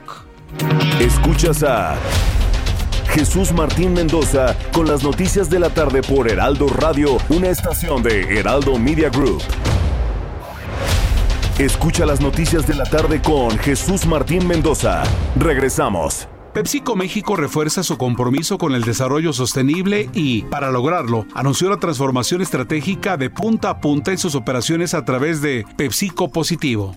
Este nuevo enfoque es solo una muestra del futuro positivo de la compañía y de estándares más ambiciosos para la industria en materia de sustentabilidad. Con PepsiCo Positivo, la intención de la empresa es construir una cadena de valor circular e inclusiva a partir de diferentes medidas. Con este pilar, la compañía busca alcanzar cero emisiones netas para 2040. Este año, en México, por ejemplo, PepsiCo alcanzó su objetivo de emplear electricidad 100% renovable. Además, tener un uso positivo neto del agua, es decir, restablecer más agua de la que consume para 2030 e introducir más empaques sostenibles en la cadena de valor. Con PepsiCo Positivo, la compañía se comprometió a reducir el uso de plástico virgen en 50% en todo su portafolio global de alimentos y bebidas para el 2030. La compañía también avanzará en su viaje hacia la diversidad, equidad e inclusión con una inversión de más de 570 millones de dólares para impulsar estos temas.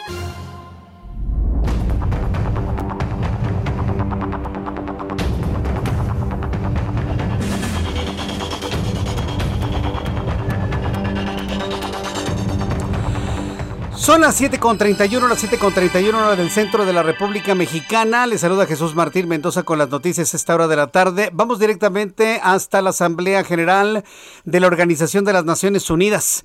En estos momentos, Marcelo Ebrard Casaubón, secretario de Relaciones Exteriores de nuestro país en representación del presidente de la República, hablan ante el Pleno de la Asamblea General de la ONU. Es Marcelo Ebrard quien ya ha explicado precisamente cuál ha sido el papel de nuestro país en cuanto a los procesos de, eh, de elaboración de vacunas en coordinación con Argentina. En este momento, Marcelo Ebrard habla ante la ONU. Para evaluar el grado de desarrollo de las naciones. Respecto a la reforma del Consejo de Seguridad, México continuará siendo un actor constructivo a fin de que este órgano sea más representativo, democrático, transparente y eficiente. La pretendida creación de nuevos asientos permanentes es contraria a la igualdad soberana de los estados y a los principios esenciales de la democracia. Una reforma que incremente únicamente los asientos no permanentes con mandatos de largo plazo y con posibilidad de reelección inmediata es viable y representaría un cambio de fondo en el funcionamiento del órgano a quien encomendamos el mantenimiento de la paz y la seguridad internacionales. Ante la frecuente parálisis del Consejo de Seguridad para cumplir con su responsabilidad en conflictos, especialmente cuando se cometen atrocidades masivas, México, junto con Francia, ha propuesto que se regule el derecho de veto de los cinco miembros permanentes. Más de 100 estados nos respaldan en esta iniciativa que vamos a continuar impulsando. Bien, pues esto es lo que está comentando el propio secretario de Relaciones Exteriores. Son las 7.33, la 7.33 hora del centro de la República Mexicana.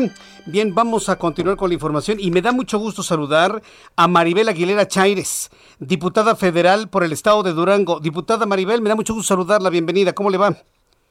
Hola, ¿qué tal? Muy buenas tardes, Jesús. Muy bien, muchas gracias. Con el gusto también de saludar. A ver, coméntenos en qué consiste el agua saludable para la laguna.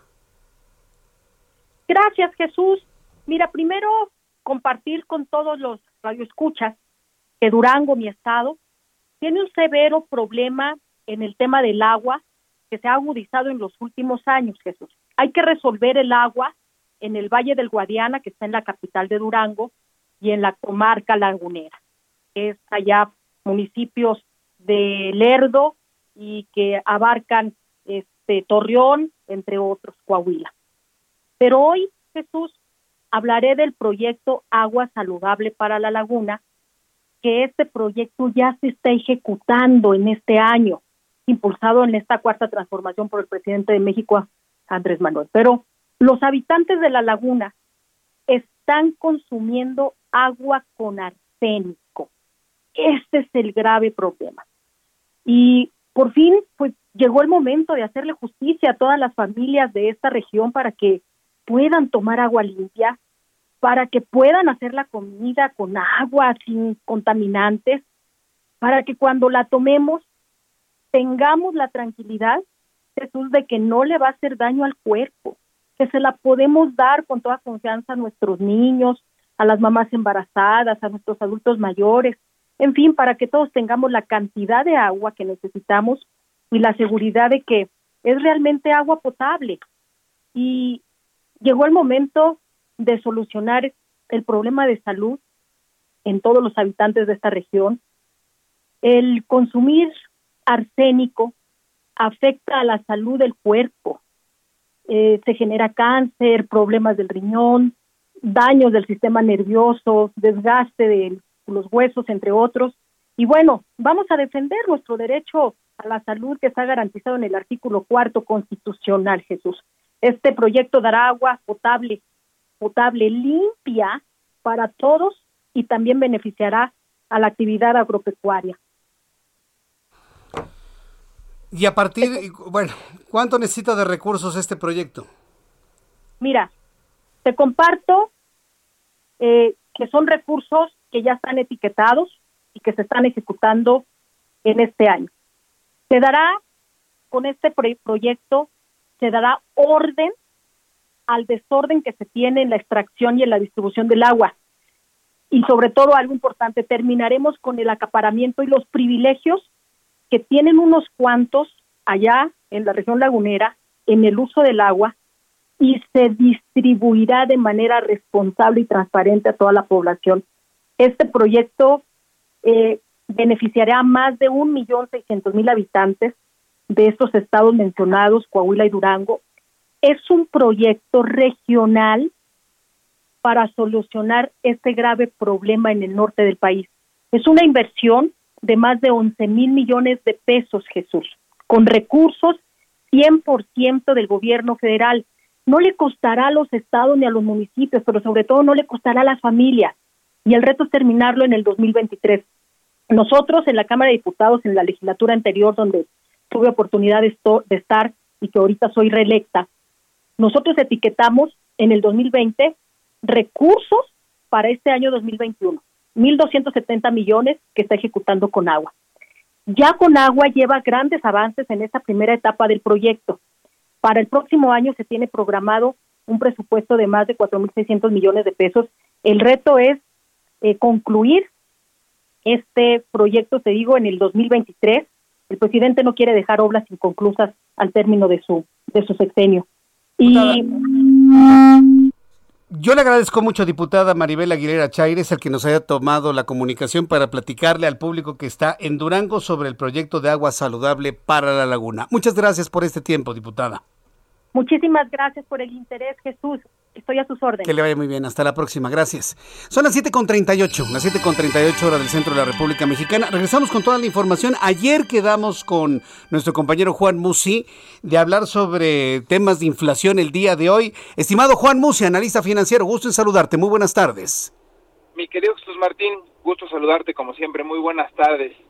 Oye, pues sí, eh, hoy se publicó la inflación y como te decía eh, ayer iba a ser muy interesante ver esta cifra porque siempre septiembre es un mes latoso en temas de inflación, es el regreso a clases y estacionalmente la inflación en septiembre pues es alta, mi querido Jesús Martín. Y, y no fue la excepción, no te tengo buenas noticias, tristemente la inflación se esperaba que saliera en 0.28, eh, por supuesto estamos hablando de la inflación de primer quincena de septiembre, y en lugar de 0.28 salió en 0.42. ¿Esto qué quiere decir? Que la inflación anual que tenemos en 5.59 se sube a 5.87. No son buenas noticias. Esto hace presumir que la inflación en el año pues sí podría terminar cercana o ligeramente arriba de 6%, y también lo que me hace suponer, mi querido Jesús Martín, es que en la próxima reunión de Banco de México, que será el día 30, eh, la próxima semana, van a subir la tasa de interés nuevamente. Es decir, del 4.5 que está, muy probablemente se vaya al 4.75 y pues simple y sencillamente decirte que la inflación sigue siendo un dolor de cabeza para el mundo, para México y muchos países. Y fíjate que, que lo quería ligar con este comentario de Brasil. Brasil hoy también publicó su inflación, salió muy mal, tuvo reunión de Banco Central y decidieron subir la tasa de interés. Fíjate cómo uno siempre tiene que ver a los que están más amolados que uno. 100 puntos base, es decir, la subieron de 5.25 a 6.25, mi querido Jesús Martín. O sea, la inflación en Brasil está todavía peor que en México. Ahí se estima que pudiera terminar en 8.5 y pues todavía se estima que la puedan subir y llevar hasta niveles del 8 o 9%. O sea que como te he venido comentando, este resucitar de la economía, este despertar después del confinamiento, la complicación en las logísticas que vienen de fletes de China, eh, muchas materias primas, la escasez en el sector automotriz de chips, etcétera, etcétera, pone en jaque de nuevo a, a la relación en muchas partes del mundo y pues hoy coincidió estos dos datos tanto en México como en Brasil. Entonces, pues no no son buenas noticias y a esperar la decisión de política monetaria, como te digo, el próximo 30 que seguramente veremos un incremento más.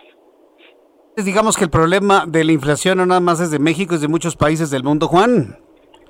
Sí, sí, yo te diría que prácticamente es un problema global.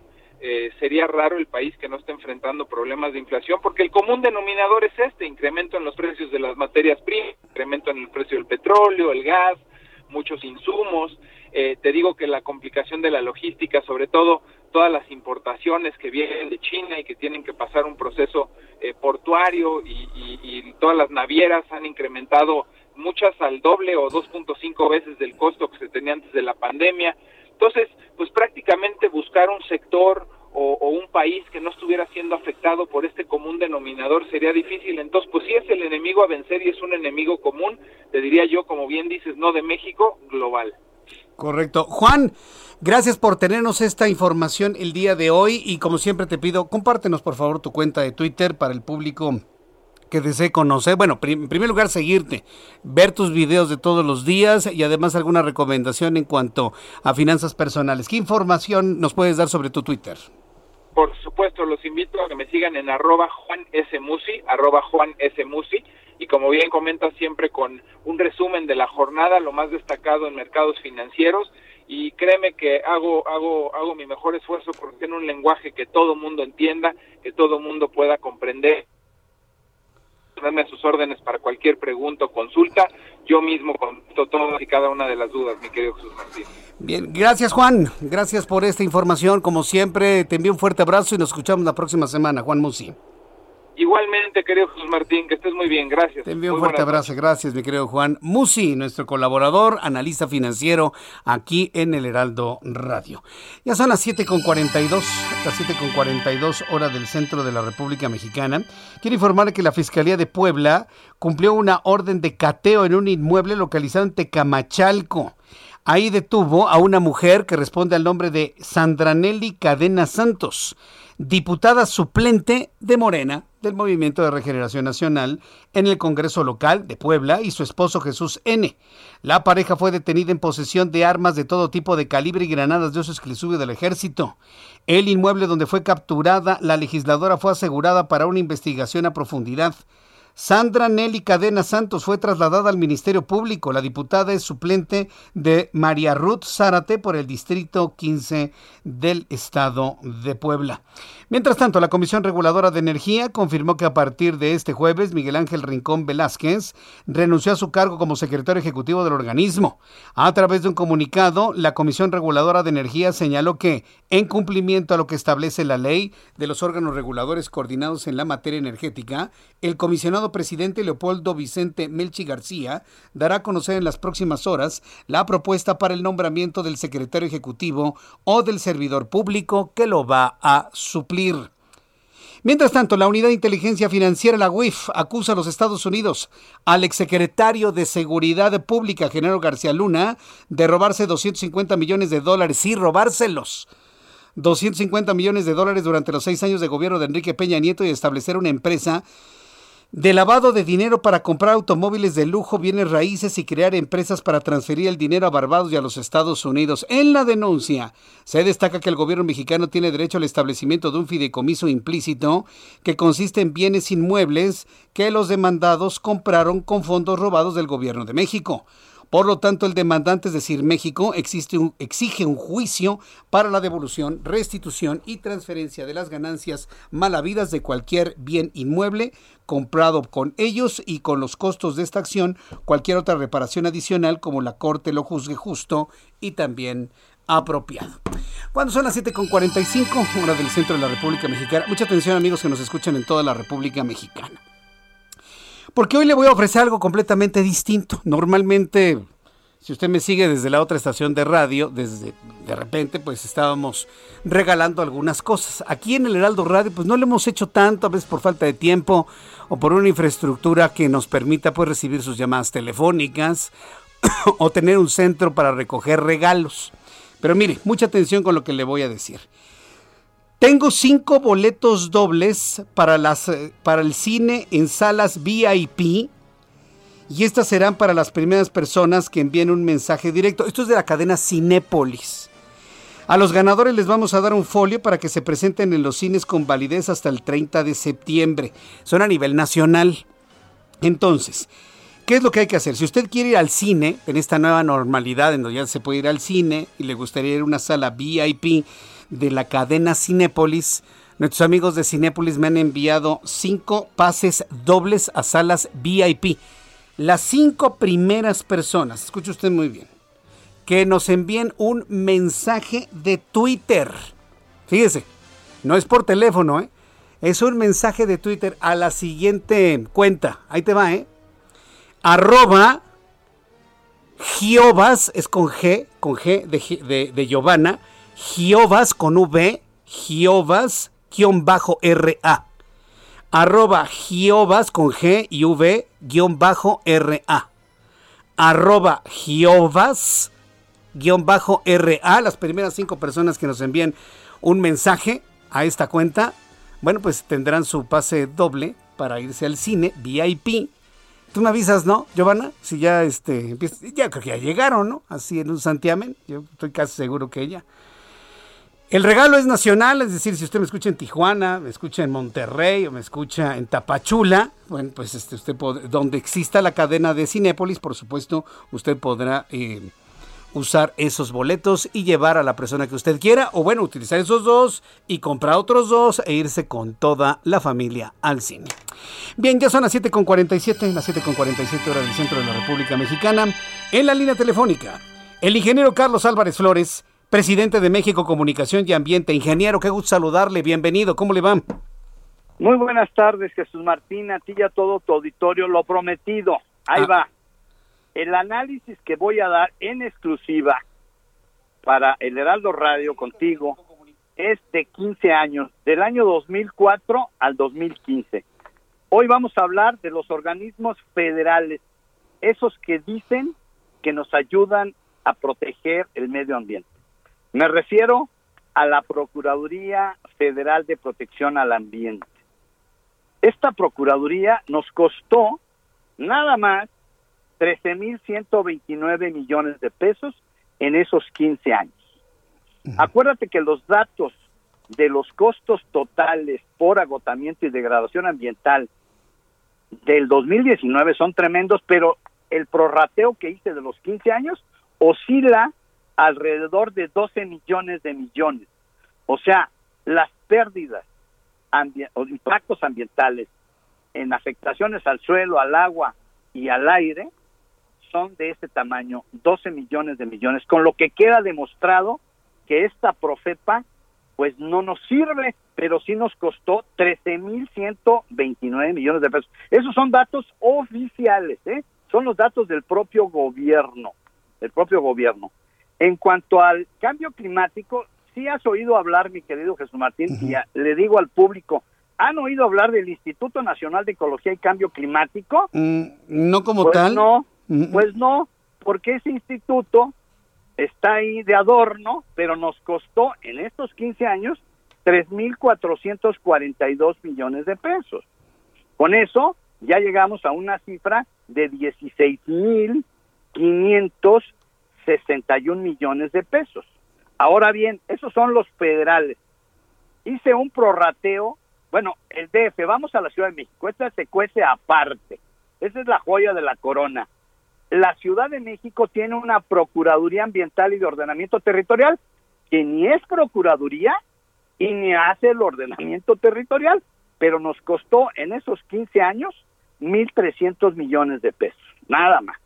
Y la Secretaría de Medio Ambiente, que es en realidad el organismo que debe, debe ayudar a los capitalinos para cuidar el medio ambiente, nos costó en un prorrateo que hice 15 mil millones de pesos. Eso es solamente la Ciudad de México.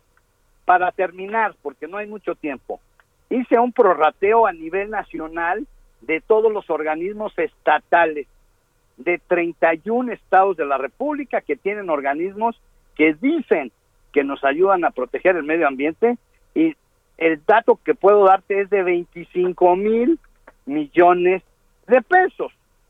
Si sumamos todos los que te acabo de mencionar, llegamos a la cantidad de 57 mil 871 millones de pesos que se han gastado en sueldos y salarios de todos estos funcionarios federales y estatales que dicen, y de la Ciudad de México, ¿verdad? que dicen que trabajan en organismos para proteger el medio ambiente. Y eso nos cuesta, como te lo dije, lo voy a repetir, cuando menos nos costó en esos 15 años 680 mil muertes prematuras de mexicanos. De manera que México simula, pero le cuesta. Esa simulación nos cuesta 57 mil 879 millones en 15 años.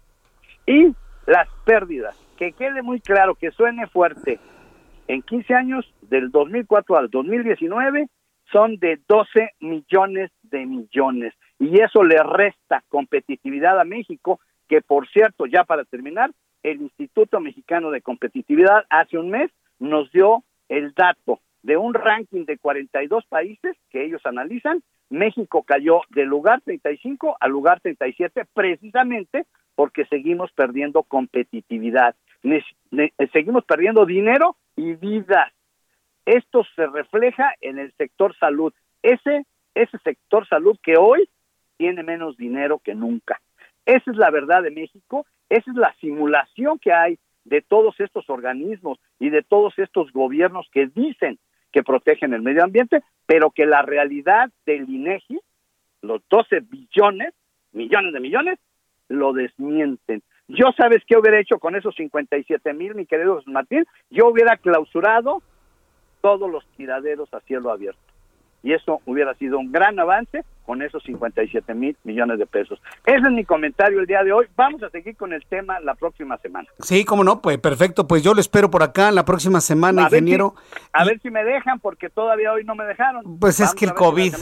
yo espero, yo espero que ya tengamos esa posibilidad. Le mando un fuerte abrazo, ingeniero. Igualmente, muy buenas tardes. Muy buenas tardes. El ingeniero Carlos Álvarez Flores, presidente de México Comunicación y Ambiente. Ya prácticamente nos vamos. Quiero agradecerle mucho el favor de su atención y a todas las personas que me han escrito, que me han enviado mensajes a través de mi cuenta de Twitter, arroba Jesús Martín MX, arroba Jesús Martín MX. José Luis Hernández, ¿en qué consiste el proyecto del agua saludable para la laguna? Nunca lo dijeron ni la diputada, ni tú, dice José Luis Hernández. Víctor Hugo Sevilla, hola, me gustaría ir al cine.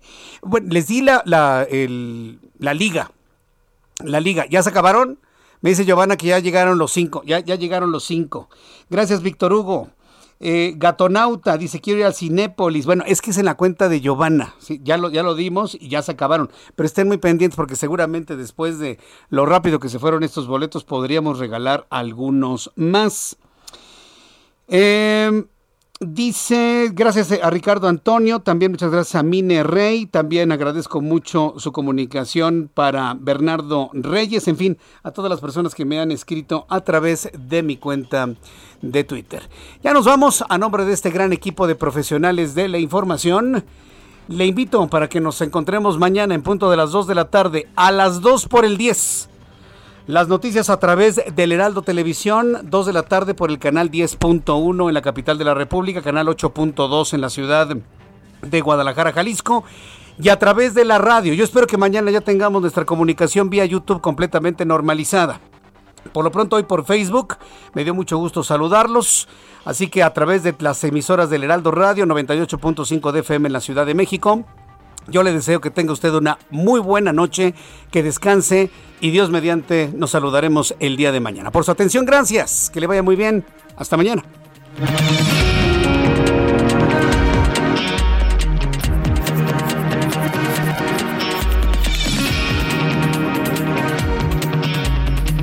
Esto fue Las Noticias de la Tarde con Jesús Martín Mendoza.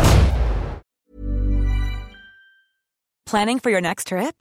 Elevate your travel style with Quince. Quince has all the jet setting essentials you'll want for your next getaway, like European linen, premium luggage options, buttery soft Italian leather bags, and so much more. And is all priced at 50 to 80% less than similar brands. Plus, Quince only works with factories that use safe and ethical manufacturing practices. Pack your bags with high-quality essentials you'll be wearing for vacations to come with Quince. Go to quince.com slash pack for free shipping and 365-day returns.